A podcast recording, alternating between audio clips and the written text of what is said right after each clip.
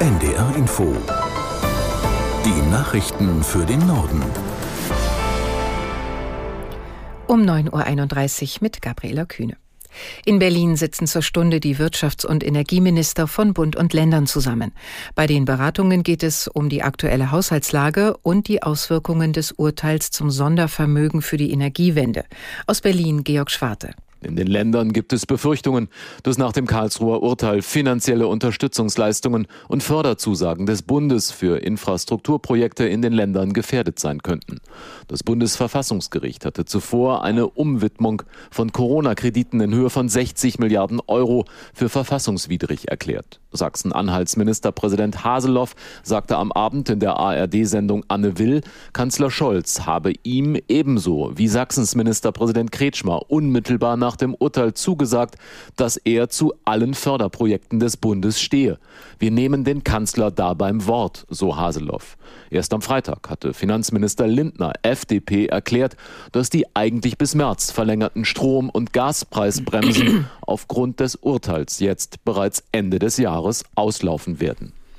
Unklar ist auch nach wie vor, wie die Milliardenlücke im Bundeshaushalt geschlossen werden soll.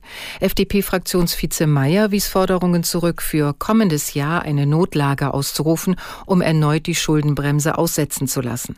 Die Voraussetzungen dafür seien 2024 nicht gegeben, sagte Mayer auf NDR Info. Die Begründungen für die Notlage aus dem Lager von SPD und Grünen äh, wechseln ja auch äh, täglich. Das geht dann mal um die Bildung, mal um äh, Palästina, mal um die Bundeswehr. Am Ende des Tages müssen wir feststellen, dass die Notlage nach dem Grundgesetz quasi ein plötzlich auftretendes Ereignis ist, letztlich eine, eine klassische Definition. Und diese Definition ist nicht erfüllt im nächsten Jahr. Der stellvertretende FDP-Fraktionsvorsitzende im Bundestag Mayer auf NDR Info. Bundespräsident Steinmeier setzt heute seinen zweitägigen Besuch in Israel fort. Geplant ist unter anderem eine Fahrt in einen Kibbutz und der Besuch eines Krankenhauses in Ostjerusalem. Außerdem trifft Steinmeier in Jerusalem mit Premierminister Netanyahu zusammen. Ein Thema dürfte eine mögliche Verlängerung der Feuerpause zwischen der israelischen Armee und der Hamas im Gazastreifen sein. Beide Seiten zeigten sich mittlerweile grundsätzlich offen dafür, die Waffenruhe über morgen hinaus beizubehalten. Gestern hatte sich Steinmeier im Rahmen seines Israel-Besuchs mit Angehörigen entführter Geiseln getroffen. Morgen reist der Bundespräsident weiter in den Oman und anschließend nach Katar. Der ukrainische Präsident Zelensky hat dem Militär im Osten des Landes für seinen Einsatz bei extremen Winterwetter gedankt. Die Lage an der Front und die Bedingungen für die Rettungsdienste seien schwierig. Laut Zelensky haben hunderte Siedlungen in zehn Regionen im Osten der Ukraine keinen Strom. Hintergrund ist ein plötzlicher und starker Wintereinbruch. Betroffen ist auch der Süden des Landes. In Paris beginnt heute der Prozess gegen sechs Minderjährige, denen eine Beteiligung an der Ermordung des Geschichtslehrers Samuel Paty vorgeworfen wird. Paty war im Oktober 2020 von einem Islamisten enthauptet worden, nachdem er in seinem Unterricht über Meinungsfreiheit Mohammed-Karikaturen gezeigt hatte. Aus Paris Julia Borutta. Eine der Angeklagten hatte mit ihren Lügen die Hasskampagne gegen Samuel Paty ausgelöst. Sie behauptete vor ihren Eltern, Paty sei islamfeindlich und habe in der Klasse Muslime diskriminiert. Viele Mitschüler widersprachen später diesen Aussagen, doch zu spät. Denn das Hassvideo, das der Vater der Schülerin ins Netz stellte, wurde tausendfach geteilt. Darin rief er dazu auf, Paty zu bestrafen.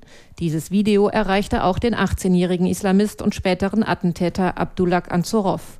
Anzorow war ortsfremd, er kannte Paty nicht. Es sollen fünf Schüler gewesen sein, die ihm gegen Geld den entscheidenden Hinweis gaben. Auch sie stehen heute vor Gericht.